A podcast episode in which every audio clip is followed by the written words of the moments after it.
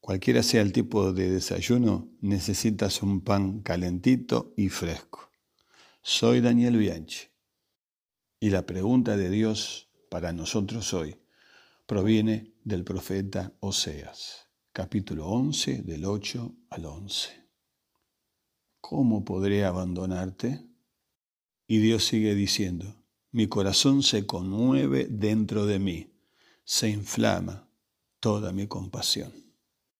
A pesar del amor constante de Dios por su pueblo, a pesar de la compañía y bendición que disfrutó durante siglos, su pueblo se mantiene de manera persistente siguiendo a otros dioses.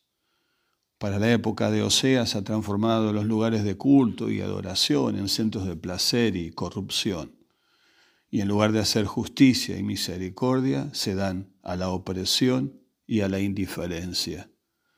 Dios les pide amarle con todo el corazón, pero ellos responden con sacrificios huecos y superficiales. La auténtica espiritualidad se transforma en un ritualismo mecánico y sin sentido. La denuncia de Oseas es que el pueblo transformó el amor en lujuria, la prosperidad en avaricia, la adoración en idolatría y las leyes de Dios en normas para su propio beneficio.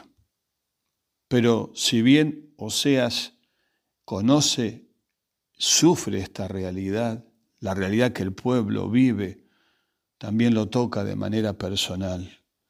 Y Oseas es el profeta del corazón desgarrado. No grita condenando, sino grita para advertir, para llamar a la reflexión y al arrepentimiento.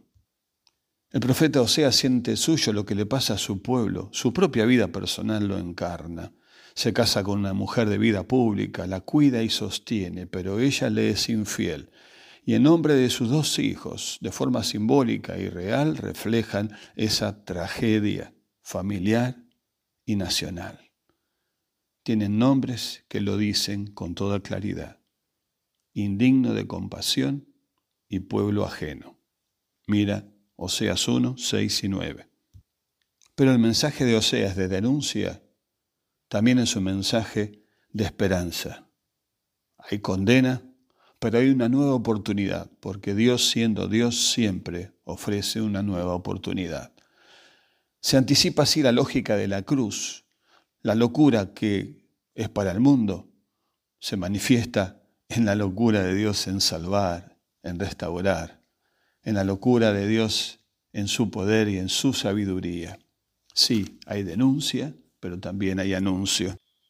Es este Dios que llama, que invita, que busca y convoca de manera constante por su amor y compasión, para traernos de la extrema locura de la maldad y el pecado a la maravillosa locura de la gracia que salva y restaura. Nuevos tiempos, tiempos de arrepentimiento y nueva oportunidad, dada también por ambos nombres nuevos, pueblo mío y compadecida, Oseas 2.1. ¿Qué haré contigo? ¿Podría abandonarte? Merecemos que la respuesta sea sí, pero el corazón de Dios nos da una nueva oportunidad y nos espera. Todavía hay esperanza.